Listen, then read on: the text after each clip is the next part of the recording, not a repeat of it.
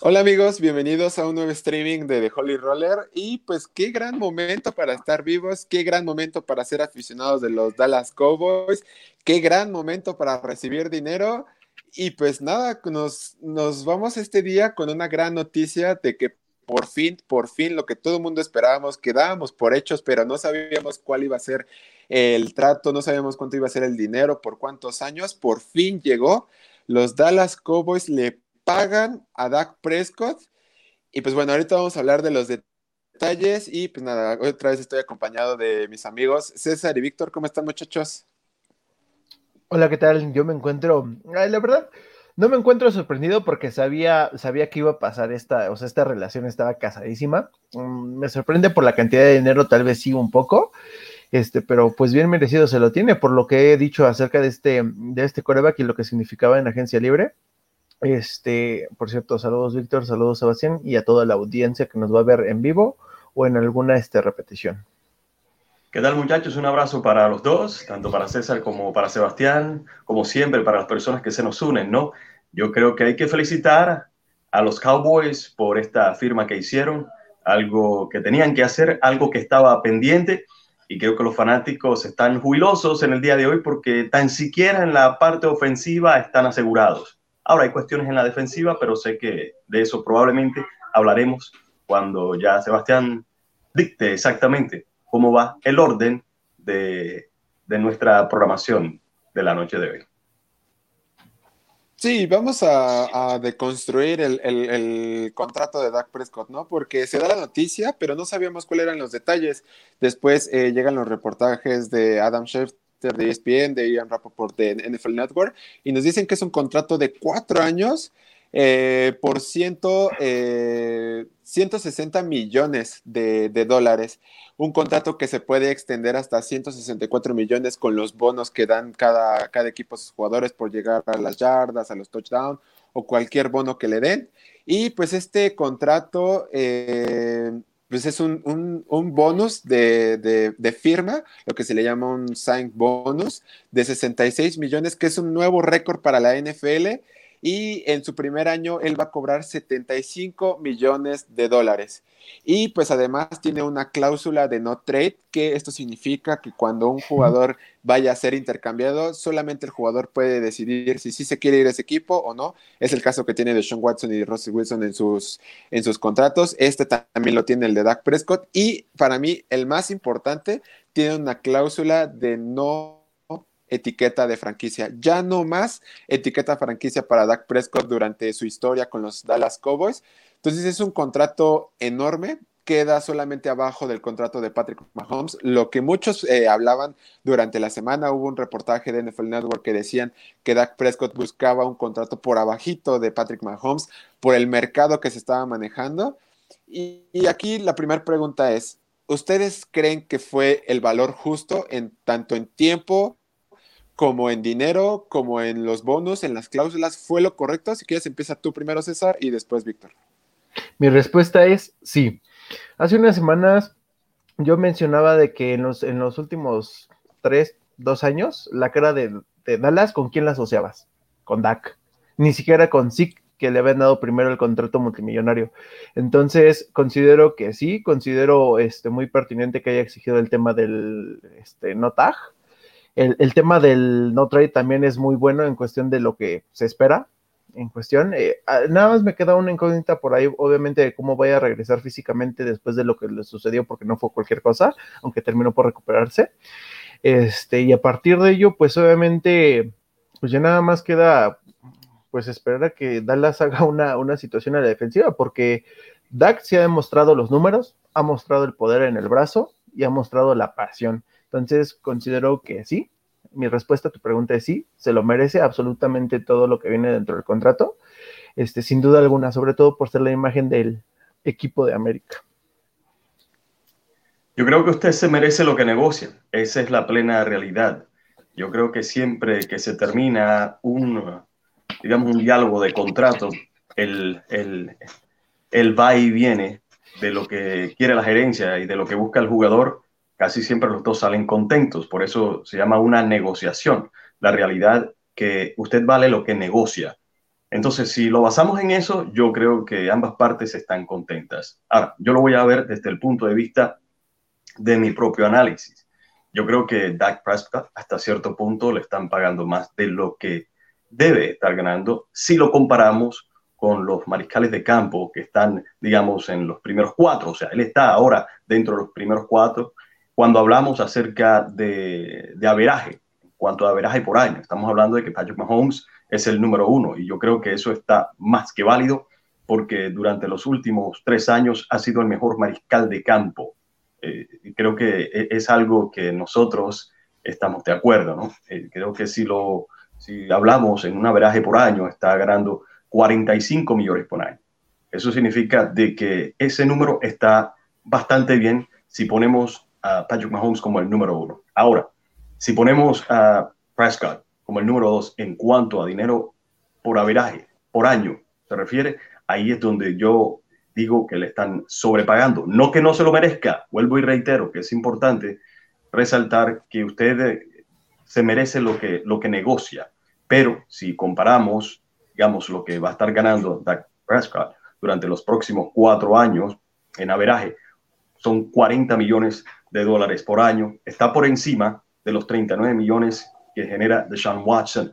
Ahora, Deshaun Watson pudimos ver exactamente lo que hizo este año que terminó, esta temporada de 2020, cuando un equipo que terminó con un récord perdedor, un récord peor que el equipo de los Cowboys de Dallas, y se echó a su, a su equipo al hombro. Claro, a Dak no le podemos comparar, digamos, con Deshaun Watson, lo que pudo hacer Deshaun Watson durante el año, porque Dak tuvo una lesión en, su, en, una de sus eh, extremidades, extremidades inferiores y eso hasta cierto punto lo afectó. Creo que fue durante la semana número 5, corrígeme si estoy equivocado, Sebastián, usted siempre que tiene ahí eh, datos, creo que, eh, creo que salió durante la temporada, perdón, durante la semana número 5 cuando estaba enfrentándose al equipo de los gigantes de Nueva York. Y eso hasta cierto punto condicionó, exacto, eso hasta cierto punto condicionó, digamos, el análisis que podemos hacer con Dak Prescott cuando lo vamos a comparar con Deshaun Watson y Patrick Mahomes, ¿no? Esa es la plena realidad.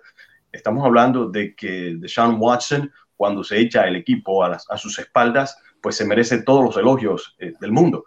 Con Dak, pues hay que darle el beneficio de la duda si hubiese podido hacer lo mismo. Lo dudo, la verdad es que lo dudo, ¿no? No es que hubiese tenido malos números porque Dak a través de sus ¿qué? cinco temporadas ha demostrado de que es un mariscal de campo que tiene la capacidad de tener muy buenos números. Y creo que si lo basamos en eso, pues sí, se merecía un contrato, un contrato suculento, de pronto no en el top 5. Estamos hablando que en el número 4 está Russell Wilson. Russell Wilson es un mariscal de campo que ya ha estado en Super Bowls, ha ganado uno, perdió otro, significa de que Russell Wilson con 35 millones de dólares por año es algo que se merece. Lo dice su trayectoria. Creo que Dak Prescott va en camino a eso, pero todavía no ha estado ahí. Claro está, todo se gana en equipo, no se gana solamente por sí solo. Estamos de acuerdo de que Russell Wilson cuando ganó el Super Bowl con el equipo de Seattle tenía The Legion of Doom, o sea, tenía una tremenda defensa y un buen equipo. Patrick Mahomes tenía el equipo completo de Sean Watson ha quedado corto más que todo porque no ha tenido el equipo. Y Dak, creo que cuando comenzó tenía un equipo bastante bueno. Recordemos que él vino y reemplazó a, a Tony Romo, ¿no? Después que Tony Romo, después que eh, Tony Romo, perdón, se lesionó y él entró y desde ahí, pues la franquicia confió por completo en Dak. O sea, se ganó lo que tiene. Y vuelvo y repito, creo que él eh, sale contento porque él buscaba un contrato de cuatro años y no de cinco años. Significa de que eh, todo esto le cayó como anillo al dedo. ¿Qué le puedo decir yo a Dak? Que, que le deseo lo mejor y que el equipo de Dallas tiene a su mariscal de campo franquicia, que es lo importante. Creo que no tienen que buscar absolutamente más nada uh, en cuanto a mariscal de campo porque ya tienen a su mariscal de campo. Ahora, de que esté en el top 4, yo creo que no puede estar por encima incluso de Aaron Rodgers, quien está empatado en el número 5 con Jared Goff. Jared Goff, quien eh, tiene un promedio de 33,5 millones de dólares por año, al igual que Aaron Rodgers, tiene que estar por debajo de, de, de Deshaun Watson, como le está Jared Goff, o sea, está Patrick Mahomes, Dak Prescott, Deshaun Watson, Russell Wilson, Jared Goff, Aaron Rodgers están empatados. Pero Dak Prescott debería estar por debajo de Aaron Rodgers, pero por encima de Jared Goff.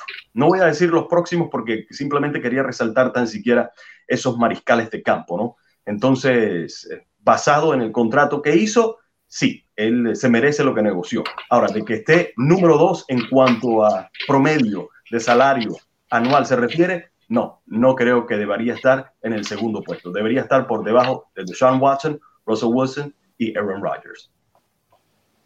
Y yo contestando justamente ese comentario que dice Víctor, me parece que vamos a ver cómo, cómo se maneja el próximo contrato de Aaron Rodgers, ¿no? Yo siento que es cuando Aaron Rodgers va otra vez a estar arriba o muy arriba a lo mejor de, de, de Dak Prescott. Posiblemente su contrato esté entre Patrick Mahomes y Dak Prescott, pero eso ya lo veremos mucho más adelante y porque él también todavía está jugando con su antiguo contrato y pues al final de cuentas el mercado es muy, muy, muy, muy demandado y al final de cuentas yo creo que por eso fue el dinero que le dieron a Dak Prescott, pero justamente hablando del dinero que le van a dar Prescott, el impacto que va a tener en el salary cap de los Dallas Cowboys, ¿no? Porque el, impacto que va a tener por año en el salary cap eh, de los Dallas Cowboys es de 22.2 millones de dólares. Y pues bueno, en vez de estos 37.7 millones que le, que le hubieran, que hubiera tenido de impacto en el salary cap si le hubieran dado el, el tag de franquicia eh, este año, pero pues bueno, se ahorran 15.5 millones de salary cap al año. Y pues al final de cuentas, eh, si lo ponemos a los años que va a estar jugando o a los años que hubiera estado pidiendo un contrato más grande, pues sí sería un promedio bastante alto. Entonces yo creo que en este caso los Dallas Cowboys lo pensaron perfectamente, creo que hicieron bien las cuentas. Y creo que es un salary cap que no les cuesta muchísimo y no les sale tan caro en este año que pues al final de cuentas el mínimo es 180 millones, ¿no? Entonces yo creo que es un dato bastante interesante para los que pensaban a lo mejor, no, es que es mucho dinero lo que le pagaron y no le van a dar eh, espacio para que invierta en otras cosas, pues sí, Dallas todavía tiene bastante dinero y todavía tiene un colchón bastante amplio para que pueda invertir en, eh, en defensiva o en otras posiciones de la ofensiva, en la línea ofensiva. Pero bueno, ese es el impacto que va a tener en el salary cap. Y por ejemplo, aquí nos dice Omar Silva, nos comenta, de regreso tenemos a Dak Prescott con sus 160 millones en un contrato de cuatro años. Tenemos Cowboys para un buen rato más. Y si refuerzan la defensa, sin exagerar, serán eh, inmorables. Entonces, aquí la pregunta es, chicos, ¿ustedes creen que al final de cuentas esta decisión de, de tomar a Dak Prescott ¿qué es lo que necesita ahora los vaqueros? O sea, ¿cuál es, cuál es una de sus necesidades eh, principales? Ya vamos a hablar de eso cuando también hagamos el previo de, los vaqueros y de la división este de la nacional, pero así de rápido en reacciones, ¿cuál creen que sea una mayor necesidad para los Dallas Cowboys, ya teniendo a Dak Prescott como su coreback franquicia, ya teniendo a Zeke Elliott para rato, tienen a Mary Cooper para rato, tienen también eh, a CD Lamb que acaba de llegar el año pasado. O sea, tienen una ofensiva completamente, pongámoslo así, completa. O sea, que está competitiva. Ya lo tienen. ¿Ustedes creen que deberían reforzar algo específicamente en la defensiva o en la línea ofensiva? ¿Ustedes qué piensan? Si quieres tú primero, Víctor. Eh, claro, bueno, yo creo que cuando los equipos tienen eh, jugadores estelares como Dallas tiene a nivel ofensivo, estamos hablando de un buen corredor, un excelente corredor, Zeke Elliott, cuando tienen a un mariscal de campo franquicia como Dak Prescott, cuando tienen a un receptor que eligieron el año pasado como CD Lamb, estamos hablando de que promete mucho. Usted ahí tiene, digamos, el triunvirato que necesita. Como por ejemplo, para aquellos que son fanáticos de Dallas, y hay muchos dentro de México que, son fanáticos de los Cowboys de Dallas, y creo que el, el, oyente que se unió es fanático de Dallas y le, le enviamos un abrazo, ¿no? y gracias por estar con nosotros, gracias por el apoyo. La realidad es que si recordamos cuando Dallas estaba ganando Super Bowls en los 90, tenía a Troy Aikman, tenía a um, Emmett Smith y tenía a Irving, ¿no? Estamos hablando el triunvirato que a nivel ofensivo hacía que esa maquinaria fuera lo que fue durante la década del principio de los 90, cuando ganaron tres Super Bowls. Este equipo ya creo que tiene tres jugadores que pueden tan siquiera darle ilusión a los fanáticos de Dallas a que puedan hacer algo similar a nivel ofensivo. si vamos a hablar a nivel de Super Bowl, eh, falta O sea, faltan piezas, esa es la realidad. O sea, eh, cuando Dallas estaba ganando campeonatos a principios de los 90, tenían un tremendo equipazo. No les hacía falta nada a nivel defensivo, ni, tampoco, ni tampoco, perdón, a nivel ofensivo. Y tenían a un técnico que era Jimmy Johnson, que ganó esos dos primeros Super Bowls consecutivos y después se retiró y dejó un equipo armado, que después vino Switzer y los llevó a un tercer campeonato en menos de cinco años. Pero eh, nuevamente reitero lo que tenían en ofensiva, ese triunvirato de Irving, de Smith y Troy Aikman. Acá, pues obviamente ya ese triunvirato está, creo que ahí lo tienen ahora mismo con CD Lamb. CD Lamb produce, pues obviamente ya eh, van a tener exactamente algo eh, por lo cual los fanáticos de Dallas pueden ilusionarse. Ahora, a nivel defensivo, creo que es donde más necesitan, ya que por fin pudieron eh, firmar a Dak Prescott, que era, digamos, la mayor preocupación de este equipo de Dallas en cuanto a, agencia libre se refiere, ¿no? Estamos hablando de que este equipo de Dallas en la parte defensiva necesita un esquinero, necesita también un profundo y necesita un ala defensivo. Estas son tres partes de la defensiva que necesitan mejorar para que puedan, digamos, aspirar, no por el título de la división, señores, porque estamos hablando de que estaban en una división bastante malita, paupérrima en cuanto al récord se refiere. Si hablamos de Washington, que terminó ganando la división con un récord perdedor de 7 y 9. Después, eh, los Gigantes y los Cowboys terminaron con un mismo récord de 6 triunfos y 10 derrotas. Claro, los Gigantes quedaron por encima de ellos. Y los Eagles, los, las Águilas, terminaron con 4 y 11. Esto me dice a mí de que el equipo de Dallas, al por fin darle tranquilidad a su ofensiva, y firmar a Dak Prescott, pues este equipo de Dallas tiene con qué tan siquiera competir en una división que estuvo bastante floja. Ahora, ¿qué va a pasar el próximo año? Eso depende exactamente de cómo se refuercen los Cowboys a nivel defensivo, tanto en la agencia libre como en el draft. Ahora, imagínense usted, este equipo de Dallas, si hablamos en cuanto a la división, sí, hizo más puntos que el resto de sus contrincantes, por encima de Washington, de los Gigantes, y los Eagles, este equipo a nivel ofensivo llegó a anotar mucho más puntos. Eso sin un Dak Prescott, ojo, sin un Dak Prescott, quien estuvo disponible durante, ¿qué? 11 juegos después que se lesionó en, en, su, en, una de sus extremidades inferiores. Eso dice de que sí, promete mucho. Claro, tenían a Andy Dalton como, como el mariscal de campo suplente y ustedes saben muy bien que Andy Dalton, quien es agente libre también, es un mariscal de campo que tenía o que tiene mucha experiencia porque fue el titular por mucho tiempo con el equipo de los Bengales de Cincinnati. Significa de que cuando usted tiene un mariscal de campo que tiene experiencia, le, le va a proveer números. Ahora imagínese cuando Dak regrese y tome la titularidad este próximo año que viene, pues obviamente yo no dudo de que vayan a poder hacer puntos. Pero en cuanto a la defensiva, pues permitió más puntos que cualquier otro equipo en la NFC Este. Estamos hablando que le anotaron 473 puntos. Eso fueron los más puntos que permitieron o que permitió cualquier equipo de su división. Estamos hablando de Washington, los Gigantes y los Eagles permitieron menos puntos que, el equipo de Dallas. Entonces, hay que concentrarse en la defensiva para que ellos tengan eh, una mejor posibilidad, no solamente de, competir y ganar su división, sino aspirar a entrar profundamente en los playoffs. Porque para ser un candidato de Super Bowl hay que ver exactamente qué es lo que hacen durante la agencia libre y también durante el draft. Correcto. mire, yo, yo al día de hoy sigo pensando que Vaqueros hubiera ganado esa división con Dak, a pesar de la defensa.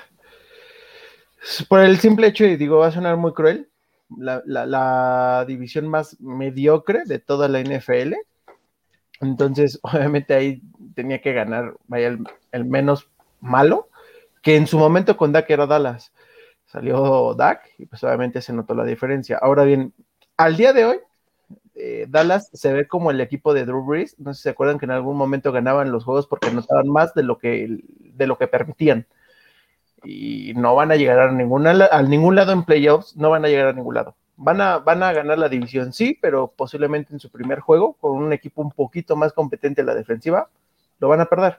Entonces, sí estoy de acuerdo con Víctor en el tema de la defensiva, definitivamente es un punto muy grave de Dallas, al igual que de, algunos otros equipos que quieren ser contendientes, este, pero yo, yo voy a inclinarme a que creo que Dallas le debe de dar un poco más de profundidad a su línea ofensiva. Ya tienes al mariscal este, de campo franquicia, ya lo firmaste por un buen dinero, entonces ahora lo que tienes que hacer dentro del proceso de estructurarla entre la defensa y lo que resta de la ofensiva es precisamente esta parte de tener en la banca jugadores también que puedan suplir a la línea ofensiva titular, porque si se lesionan y situaciones parecidas que obviamente no se prevén, pero que pueden pasar, entonces el que esté presionado, el que le estén pegando, el que vuelva, vuelva a tener una lesión como la que tuvo contra Gigantes, se vuelve una realidad también, aunque también no puede pasar.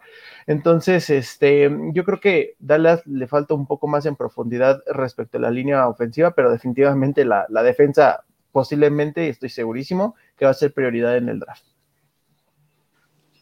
Sí, o sea, concuerdo totalmente con ustedes dos, ¿no? El, el, hubiera no existe, pero pues Dallas sí hubiera ganado esa, esa división. A lo mejor no tan fácil, pero le hubiera ganado de una manera más convincente como lo hizo el Washington Football Team. Y cuando tienes a un coreba como Dak Prescott, que al final de cuentas fue líder, o sea, en, en estos cinco partidos que, que jugó fue el líder en yardas, fue el tercero en coreback rating, fue el tercer, el segundo en pases de touchdown, fue el primero en pases completos, pues obviamente tienes una ofensiva competente, una ofensiva que está jugando un poco mejor de lo que esperábamos, ¿no? Al final de cuentas yo creo que ese es un punto bastante importante, pero también concuerdo de que, y lo hablábamos en el previo que, que, tuvimos de la NFC North, ¿no? Que cuando estábamos hablando de los Packers, que necesitan a alguien que supla estos eh, grandes linieros ofensivos que cuando se lesionan, ya no, o sea, que lo ves todo perdido cuando se lesionan, porque no tienes profundidad. Y yo creo que también concuerdo totalmente ahí con César. Pero si también no le ayudas muchísimo, como decía Víctor, en una, eh, en una defensiva secundaria, yo creo que ahí es donde te puede pesar muchísimo, porque al final de cuentas son superatletas. Y volvemos a lo mismo, no, no es de que le deseemos el mal a nadie, ni tampoco podemos predecir lesiones, pero si tu ofensiva está en el campo tanto tiempo, tanto tiempo, porque tu defensiva no hace el trabajo, obviamente tus jugadores son más propensos a lesionarse por el ritmo que está llevando el juego, por estar tanto tiempo eh, dentro del campo jugando y por tanto impacto o tanto golpe que le pueden dar a tu coreback o a cualquier jugador. Entonces, yo creo que los Dallas Cowboys tienen que mejorar muchísimo esa, e, esa área de la defensiva porque también están sufriendo en todos los niveles y no solamente, como, como bien decía Víctor, no solamente es en una posición, sino son en todos los niveles, en la secundaria, en la zona de los linebackers que siempre selecciona Sean Lee o Van Der o en, el, en la línea frontal, yo creo que también tienen que mejorar muchísimo.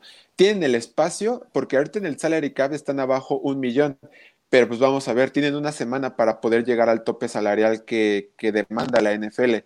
Entonces, yo creo que están a tiempo, tienen un buen colchón, como ya le había dicho. Entonces, no es momento del pánico, pero es momento de hacerla. Si ya hiciste algo bien por tu equipo, que es contratar a tu coreba franquicia, yo creo que también es momento de también hacer las cosas bien para el lado defensivo, para el lado contrario del balón. Entonces, aquí es importante eso. Y pues al final de cuentas, en, en, la ofensiva ya tienes todo. Y es cierto, aquí también había muchísima gente que decía, es que se sobrepasaron con el contrato de Sikelio porque la temporada pasada fue mala. Es cierto, la verdad, y hay que ser totalmente sinceros, de Sikelio no dio lo que nosotros esperábamos, ¿no? Y pues al final de cuentas, eso, de eso también vives en la NFL, de tus errores. Y yo creo que Sikelio es el momento de que él también alce la mano de ser un líder, porque en algún momento lo fue, fue un líder porque el, cuando, no, cuando Tony Romo, no sé si se acuerdan, cuando Tony Romo se lesionó en la pretemporada y qué pasó, todo el mundo, todo el mundo daba por muerto a los vaqueros y yo me incluyo en esa temporada, yo, yo decía que con Dak Prescott no iban a llegar a ningún lado. ¿Y cuál fue nuestra sorpresa? Que Dak Prescott jugó bien, Zeke Elliott jugó bien y todo también es porque Zeke Elliott dio este, estos eh, lumbrales de, ser un líder. Entonces yo creo que también eso es algo muy importante, que sus jugadores estrellas sean un parteaguas en los partidos y sean los que lleven la batuta de este equipo, porque si no lo hacen, no va a servir de nada que hayan contratado a Dak Prescott, no va a servir de nada que hayan hecho todos estos movimientos. Entonces, yo creo eso es muy importante a, mi punto de vista. Y pues no sé si querías decir algo, Víctor. Sí, claro, yo creo que usted no tenía confianza en, en Dak Prescott porque hasta cierto punto uno sigue las pautas de lo que hacen los equipos. Usted una persona que estudia la NFL. Si rebobinamos el tiempo, en el draft del año 2016, Dak Prescott fue el mariscal de campo número 8 elegido en el draft. Estamos hablando que, que hubo que 8 mariscales de campo que eligieron por encima de él.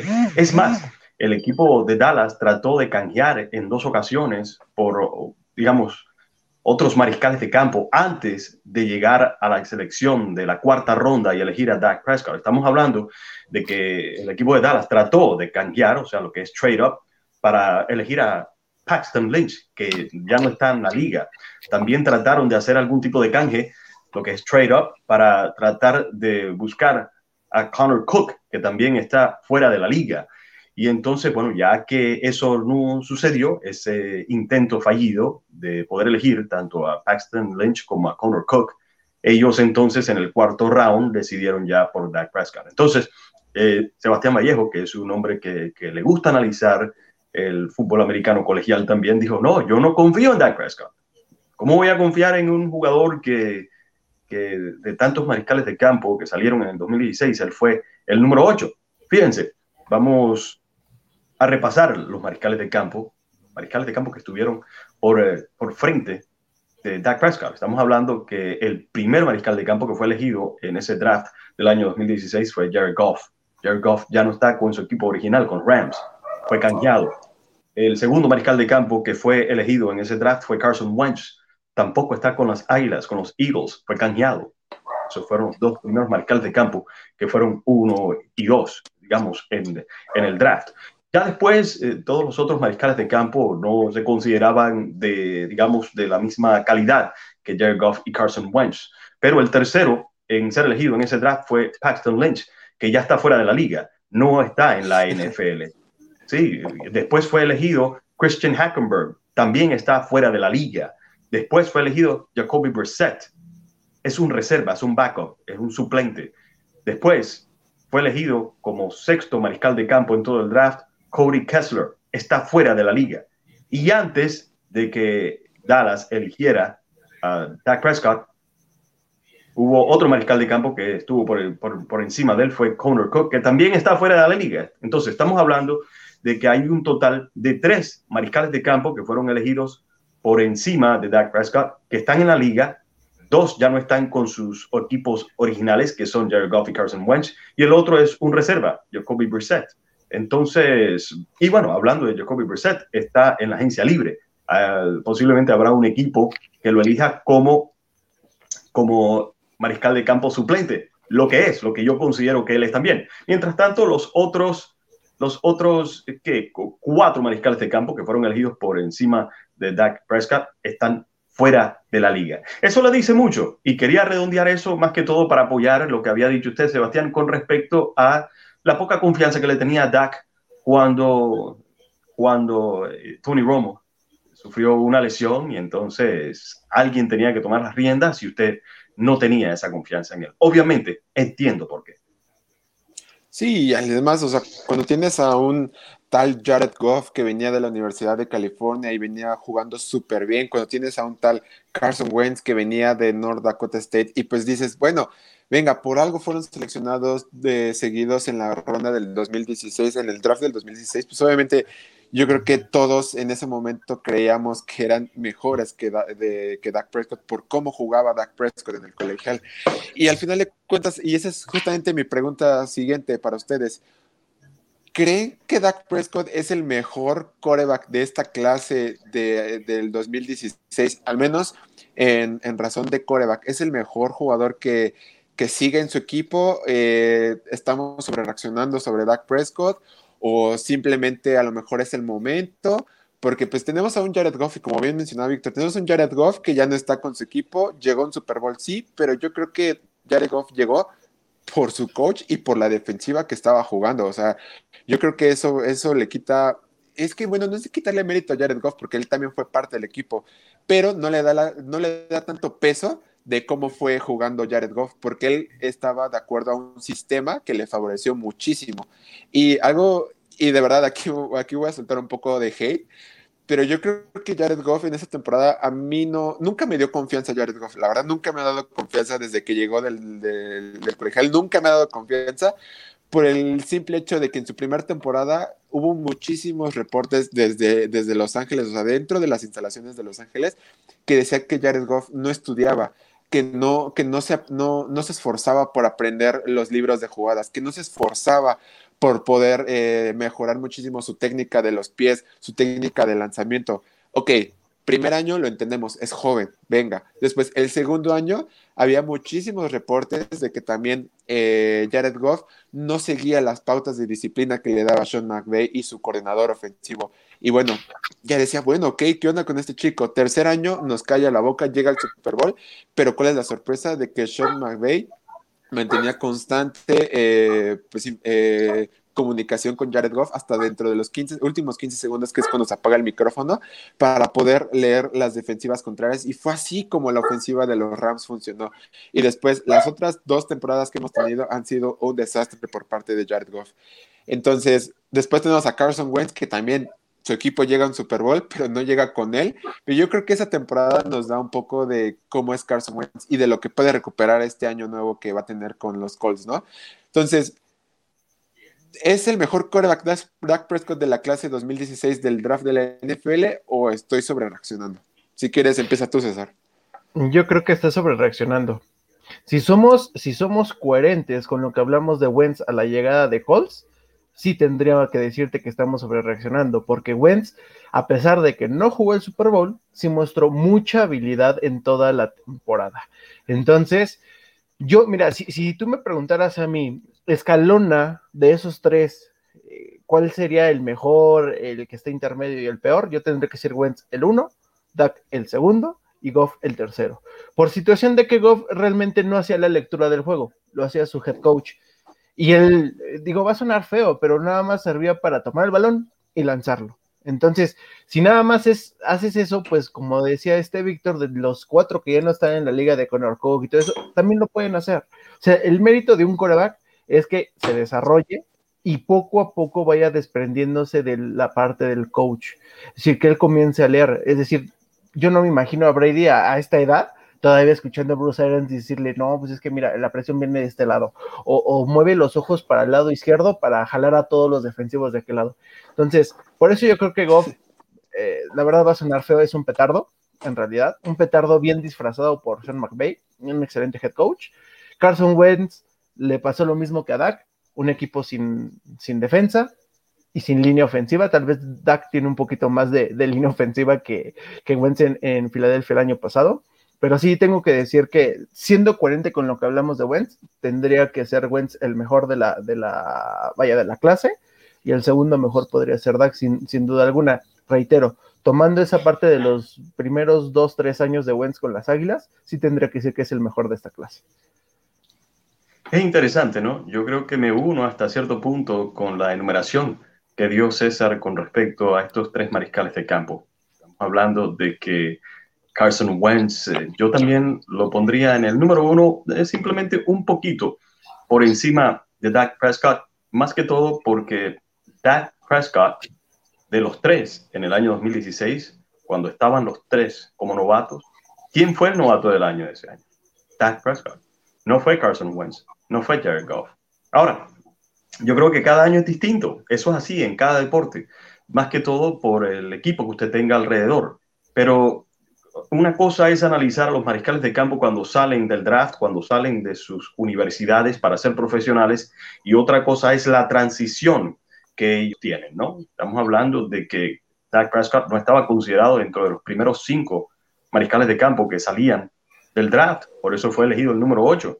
Eso fue en el año 2016. Ahora, si comparamos la carrera de Dak Prescott con Jared Goff y Carson Wentz, los tres han tenido cosas buenas, digamos, desde que entraron a la Liga Profesional de Fútbol Americano, a la NFL, porque Jared Goff, sí, fue a un Super Bowl, fue titular, pero como dijo Sebastián, contó con una muy buena defensiva y por eso incluso ese Super Bowl no tuvo muchos puntos. La realidad es que fue un, un campeonato muy defensivo. Eh, Jared Goff había contado un año antes, si no me equivoco, con una ofensiva explosiva que lo favorecía bastante. Y creo que eso ayudó a que pudiese llegar al Super Bowl. Yo no creo que Jared Goff se pueda echar un equipo a sus espaldas. De los tres, analizando exactamente su carrera o las carreras de, de estos tres mariscales de campo en la NFL. En cuanto a Carson Wentz, desafortunadamente la lesión condicionó mucho su legado, su, su, temprano legado, porque como dijo César, yo creo que él, si no se hubiese lesionado ese año que fueron al Super Bowl, él hubiese sido un campeón del Super Bowl, a diferencia de Jared Goff. Ahora, no hay nada garantizado, los partidos se, tienen que jugar y él tenía que haber jugado ese Super Bowl y creo que consideramos por, por su nivel de que probablemente haya ganado el Super Bowl con Filadelfia simplemente porque Filadelfia demostró ser un mejor equipo que el equipo de los Patriotas ese año. Ya llegaron a anotar mucho más puntos que los Patriotas y se hicieron un tremendo partidazo con un mariscal de campo suplente. Entonces a Carson Wentz le queda simplemente esa incógnita. ¿A quién le falta llegar a un Super Bowl? Bueno, a, quien nosotros, a quien César y yo ponemos de segundo lugar, a Dak Prescott, porque obviamente no ha contado con, suerte, ya que el equipo de Dallas ha dejado mucho que desear y más que todo, eh, siempre se rumora de que cuando el dueño de un equipo quiere ser el técnico o el gerente general y no permite que esas personas que acabo de mencionar, esos títulos, no hagan su trabajo, entonces siempre hay un, aspecto novelesco que no aporta nada al equipo. Y yo creo que esa es una de las cosas, ese es un tendón de Aquiles que le afecta al equipo de Dallas y creo que eh, Jerry Jones, que viene siendo un hombre extremadamente inteligente, debe saber exactamente hasta qué punto debe meter sus manos y debe permitir a que, a que, a que las personas que él contrata hagan su trabajo, que hagan su labor.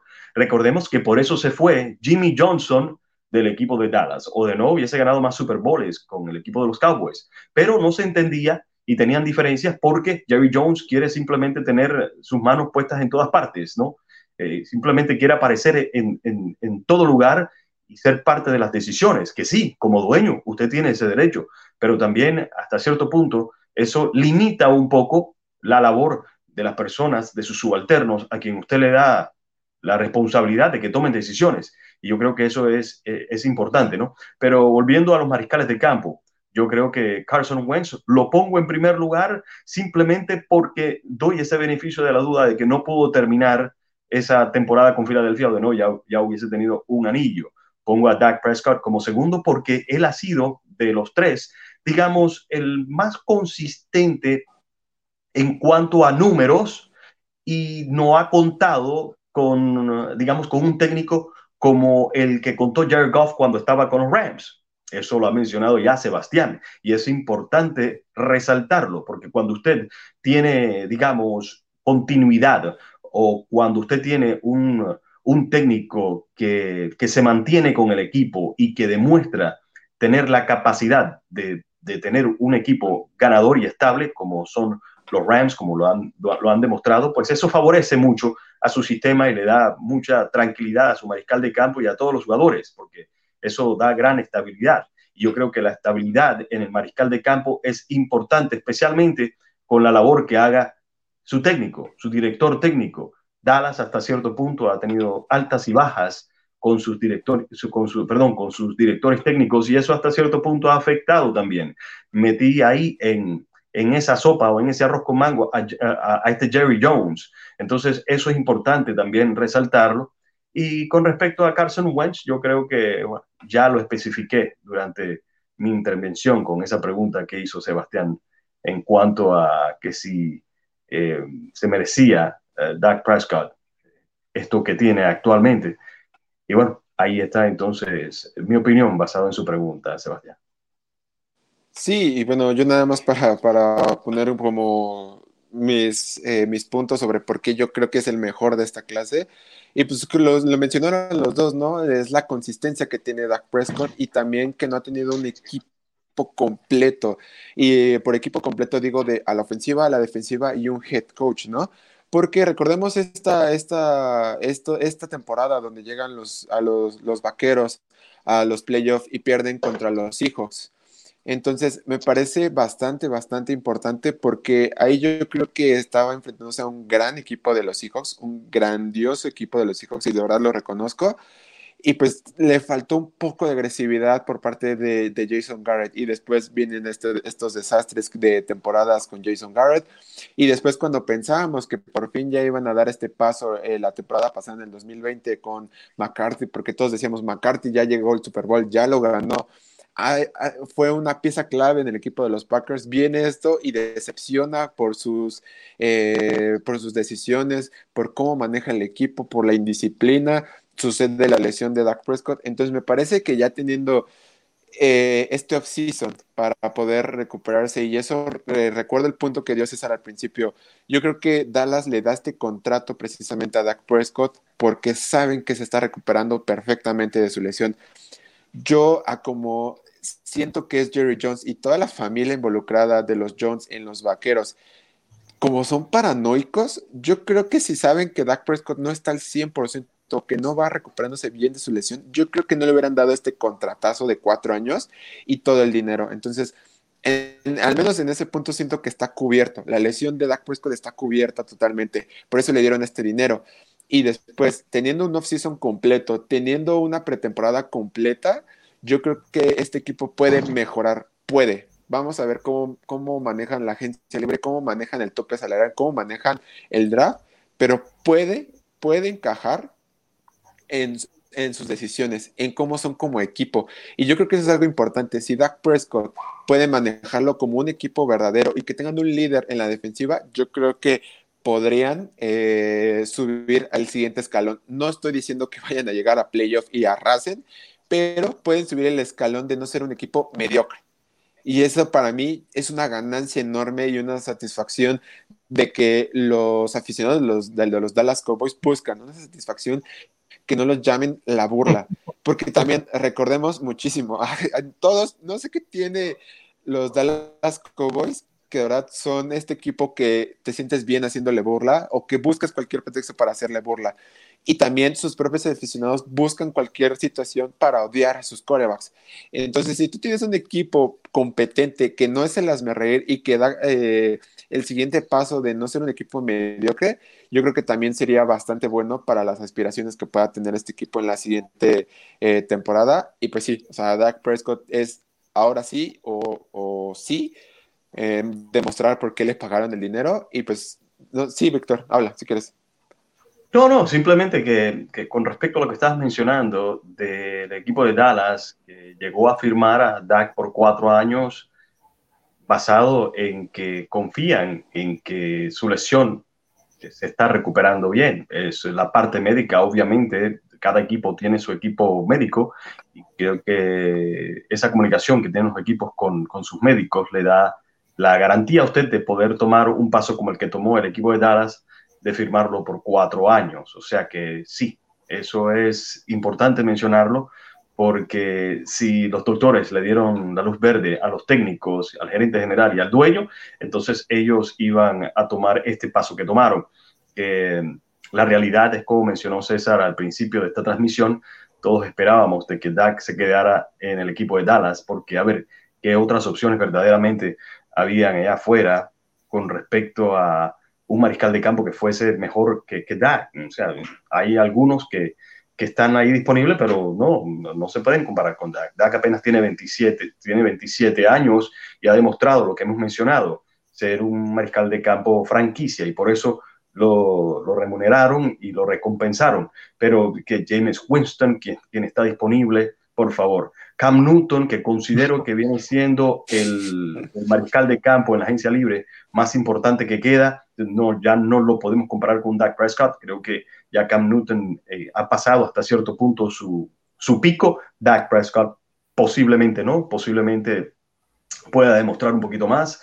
Eh, Ryan Fitzpatrick tampoco, un hombre que es un nómada y que sí te muestra buenos flashes, pero en otras ocasiones no te, no te demuestra buenos flashes. Mitch Trubisky o sea, no, no, no, encaja para mí, digamos, como un mariscal de campo franquicia, Jacoby Brissett, quien ya mencioné, Tyrod Taylor, que considero que es un buen mariscal de campo viniendo del banco y que le puede dar un spark, una, digamos, una, una chispa a un equipo. Estoy mencionando algunos de los mariscales de campo que están disponibles en la agencia libre, ninguno por encima de Dak Prescott. Esta, este era el tiburón más grande o la ballena más grande que había en el mar en cuanto a mariscal de campo se refiere. Y Dallas hizo su buena labor. Es más, voy a poner esto eh, en perspectiva de esta manera en cuanto a los equipos que están dentro de la división, porque usted primero tiene que ganar la división antes de aspirar cualquier otra cosa. Si hablamos de los mariscales de campo que están en la división este, digamos, para, para, el equipo de Washington, su mariscal de campo, el equipo de los Gigantes y el equipo de los Eagles, yo creo que el equipo de los Cowboys tienen el mejor mariscal de campo de todos. Significa de que ahí ellos pueden estar mucho más tranquilos y por eso yo considero de que este equipo de Dallas va a estar en la pelea siempre. Eh, y mientras Dak Prescott se mantenga, digamos, en un buen nivel y sin lesiones, porque siempre las lesiones condicionan todo. Significa que si hablamos de mariscales de campo, si hablamos de los mariscales de campo, de los que están ahora mismo con cada uno de los equipos que está en la NFC este, yo creo que Dallas tiene al mejor mariscal de campo. Ahora, si hablamos nuevamente en cuanto a otros aspectos de, de cada equipo, yo creo que Washington, y lo demostró el año pasado, tiene la mejor defensiva de, de esta división. Por eso es que Dallas tiene que, tiene que mejorar en ese aspecto para poder competir con Washington, que está hecho para ponerle presión a los mariscales de campo. Y cuando usted hace eso, usted puede complicar incluso un triunvirato como el de Dak, Zeke, CD Lamb o Mari Cooper. Sí, Añadí, bueno, triunvirato son tres. Añadí ahí a Mari Cooper simplemente por mencionar otro. Sí, no, y de hecho, o sea, justamente es parte de esta ofensiva que ya está armada hasta cierto punto para los Dallas Cowboys y pues bueno, ya para finalizar esta transmisión, eh, la última pregunta es, ¿ustedes ven a un punto, o sea, un perdedor? O sea, porque ya hablamos de todos los ganadores que fue Dak Prescott, la ofensiva y todas estas armas que tiene alrededor, pero ¿ustedes ven un perdedor claro en esta contratación o todo es miel sobre hojuelas para los Dallas Cowboys? O sea, ¿ustedes ven un perdedor dentro de la organización con este contrato o no? Si quieres, comienza tú, Víctor. No, no necesariamente. Como, como mencioné al principio, yo creo que cuando usted se sienta a la mesa de negociación y sale con un contrato, yo creo que ambas partes hacen un matrimonio. Esa es la plena realidad. Usted eh, más o menos pone un precio y el, el jugador también pone un precio. Yo creo que aquí, en cuanto a Dallas se refiere, yo creo que ambas partes están contentas. Casi siempre que se termina algo, ambas partes están contentas. Esto no es como cuando usted va a comprar un carro, cuando usted va a un concesionario y entonces usted sale contento, supuestamente, porque usted tiene un carro y un carro nuevo, digamos que es un carro nuevo, ya sea arrendado o comprado, cuando en realidad usted sale con una deuda.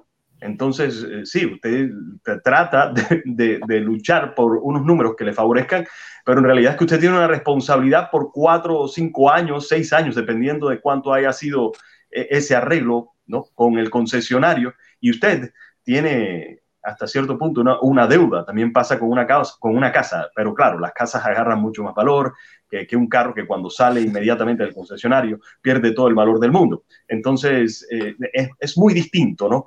Eh, Dak Prescott eh, salió con su dinero y el equipo de Dallas tiene el dinero con qué pagarle a Dak Prescott. Significa de que yo creo que ambas partes tuvieron un buen matrimonio y ambas partes salieron contentos con el tipo de negociación que se hizo tanto por el mariscal de campo, tanto por el jugador como la gerencia. Mm, yo considero efectivamente igual que, que Víctor, yo creo que los dos salen ganando. La verdad aquí es de que el único perdedor es aquel aficionado que en algún momento pensó que Vaqueros iba a lanzar por Russell Wilson después de aquel, aquel tweet. Obviamente, por ahí vi algunos memes precisamente de, soñando tranquilo y la pesadilla despertándolo cuando firmaron a, a Dak con los 160 millones. Miren, aquí hay una, obviamente, mira, no, no puede haber un perdedor porque ¿quién de los tres imaginaba que hubiera un equipo que pudiera acercarse a Dak? Yo creo que nadie. Nadie apostaría porque otro equipo se acercara a ofrecerle algo. Porque sabíamos que era un matrimonio casado. Nada más estábamos esperando la fecha de que llegara el padre, los persinara y vas al ruedo. Entonces, este, yo creo que aquí, pues gana Dak porque obtuvo, obtuvo lo que quería, un contrato cuatro años, garantizados me parece que son 120 millones, el resto obviamente ya es de acuerdo a resultados. Dallas Dallas era una situación de que necesitaba una imagen, necesitaba ese hombre, y Dak ya lo era, nada más que no terminaba por confirmarlo, por no darle el contrato a largo, este, a largo plazo. Entonces, no es, no es que sea miel sobre hojuelas, pero sí considero que al menos entre el equipo, es decir, dueño equipo, y quarterback franquicia, definitivamente los dos ganan porque tienen lo que quieren. Uno ya tiene el dinero que, que, tanto rogaba y el, tiempo, y Vaqueros ahora sí se puede comenzar a sentar a preocuparse por otros temas del equipo y no estar pensando precisamente en cuánto le voy a pagar con el tech franquicia a DAC el próximo año. Sí, Víctor. Sebastián, eh, ahora que César estaba hablando acerca de Russell Wilson, la realidad es que estos dos jugadores tienen ciertos aspectos similares Ustedes lo saben muy bien. O tienen aspectos similares, pero claro, uno está en un escalafón un poquito más alto.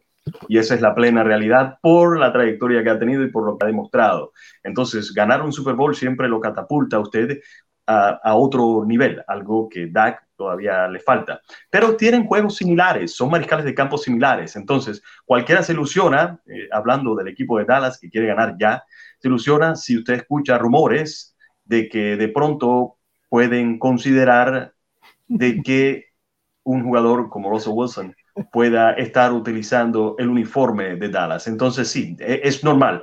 Yo creo que tanto César se entusiasmaría si él eh, de pronto escucha por ahí que los Raiders, sus Raiders, van a canjear o van a hacer cualquier tipo de, de movida para firmar a un Russell Wilson y también Sebastián Vallejo con sus 49ers. Él también estaría, digamos, un poco más contento tener a, Russell Wilson que al propio Jimmy Garoppolo, que, bueno, eh, por ahí siempre hay rumores de que si va, se va a quedar con San Francisco o no, si se va para Nueva Inglaterra, en fin, los rumores de siempre. Pero bueno, ese es tema para otra ocasión.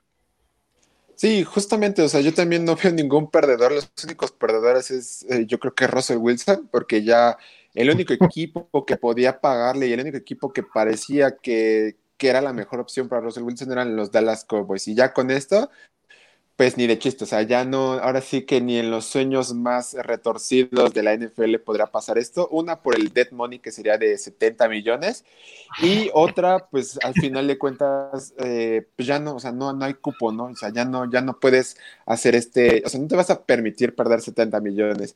Y por el otro lado están los Raiders que no tienen dinero, los Bears que no tienen dinero y los Saints que no tienen dinero. Entonces, pues si eres aficionado de los Seahawks, pues ya estás con Russell Wilson y pues no hay manera que lo cambien. Entonces, la verdad es que bien por todos. Yo creo que de verdad no puedo estar más feliz, feliz por Dak Prescott. Es, se lo merece para mí. Y pues sin duda alguna siento que, que, lo puede demostrar, puede todavía mejorar muchísimo más porque siempre se puede ser mejor. Y pues nada, o sea, no sé si quieran agregar algo más muchachos para despedirnos. Yo, nada más que se me olvidaba precisamente agregar ese, esa parte. El otro gran ganador es el aficionado de Seahawks, porque con esto garantizan un año más de Russell Wilson en su equipo. Sí, no, o sea, justamente eso. No, solamente volver a reiterar de que los Cowboys, sus fans, eh, tienen razón para estar contentos eh, en el día de hoy, porque fue el notición del día, ¿no? Y entonces eh, creo que uno siempre se une al regocijo de, de, los fanáticos, aunque uno no sea fan de un cierto equipo, pero yo creo que compartir la felicidad siempre es importante y saber que el prójimo se siente contento, eso para mí tiene un gran valor. Es simplemente lo que quería aportar. Sí, pues nada, muchachos, de verdad, muchísimas gracias por acompañarnos en este streaming. Agradecerte, César, agradecerte, Víctor, y a todos los que se conectaron, a los que comentaron. Muchísimas, muchísimas gracias. Y pues no se olviden de darle like, de seguir comentando, darnos lo que ustedes piensan sobre el contrato de Dak Prescott. Y pues nada, nos vamos a seguir viendo en los streamings de The Holy Roller. Eh, vamos a tener eh, un especial de mujeres en la NFL, vamos a tener especial de la agencia libre. Ya dentro de una semana empieza la agencia libre, así es que esperen los streamings de reacciones. Y pues nada, muchachos, va a estar esto, cada vez se pone más emocionante, cada vez se siente más el fuego del off-season. Ahora sí, estamos full eh, agencia libre y pues nada, vamos a tener sorpresas del draft y pues que estén ahí pendientes. Eh, recuerden que este streaming también lo pueden seguir por nuestro canal de YouTube en The Holy Roller o en Spotify, igual nos pueden buscar como The Holy Roller. Y pues nada, muchachos, cuídense, un abrazo y pues saludos, nos vemos hasta el siguiente. Bye.